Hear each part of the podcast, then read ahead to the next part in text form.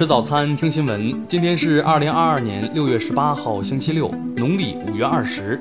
云盛在上海问候您，早安。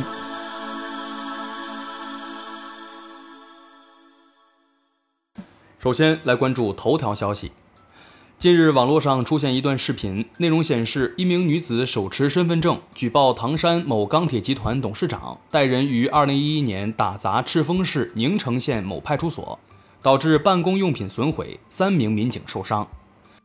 公开平台显示，被举报涉及的钢铁公司曾超过九十二次成为失信被执行人，被限制高消费。二零二零年曾被合作方起诉申请破产，但法院认定钢铁公司出具的第三方评估显示公司资产超过负债，未受理这一申请。十六号，宁城县相关部门在接受采访时表示。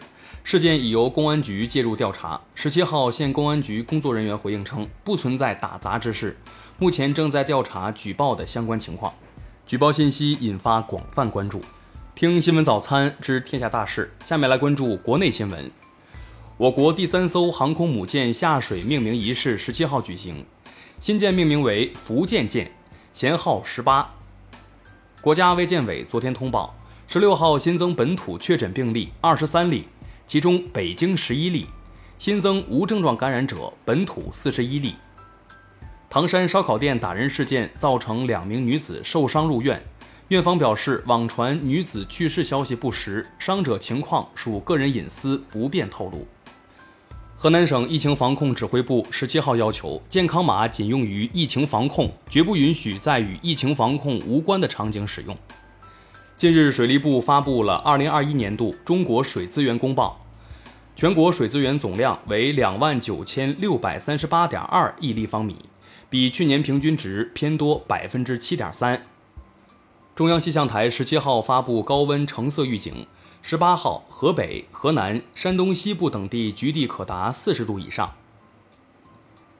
国家网信办发布征求意见稿，拟修订互联网跟帖评论服务管理规定，涉及弹幕、留言等内容。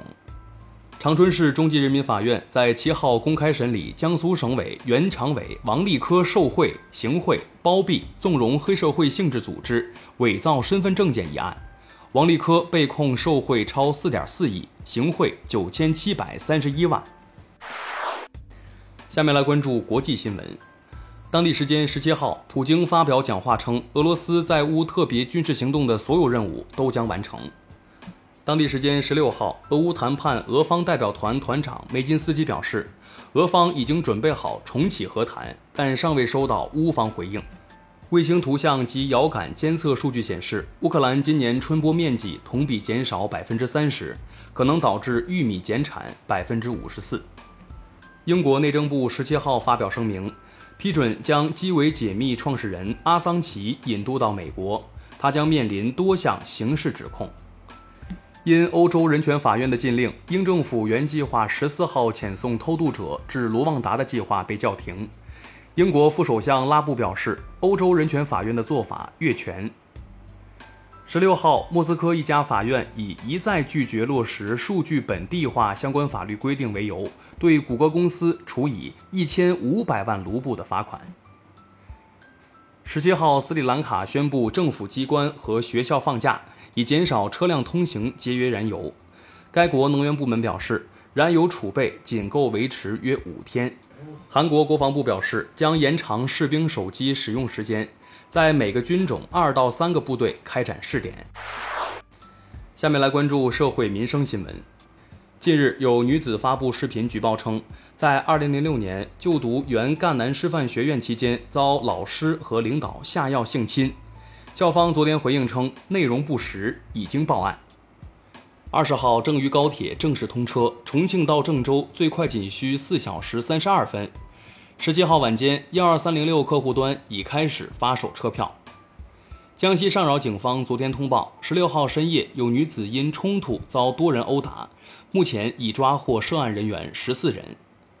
儿子虚构理财投资骗钱，其母被蒙骗后，非但没有制止，帮助诈骗身边的熟人五十五余万元养老钱。目前，母子二人分别判处两年和十年有期徒刑。成都一名外卖员被指因与商家起争执，去超市买了一包盐撒进顾客餐食中。十七号下午，饿了么客服称此事仍在处理中。最后来关注文化体育新闻。国际足联当地时间十六号宣布，将在美国、加拿大和墨西哥举办二零二六年世界杯。国家女排联赛中，中国女排三比一击败加拿大，获得第五场胜利。中超第四轮继续进行，被罚下一人的梅州二比二战平国安。第三十三届华鼎奖提名揭晓，《长津湖》等五部电影入围最佳影片。以上就是今天新闻早餐的全部内容，咱们明天不见不散。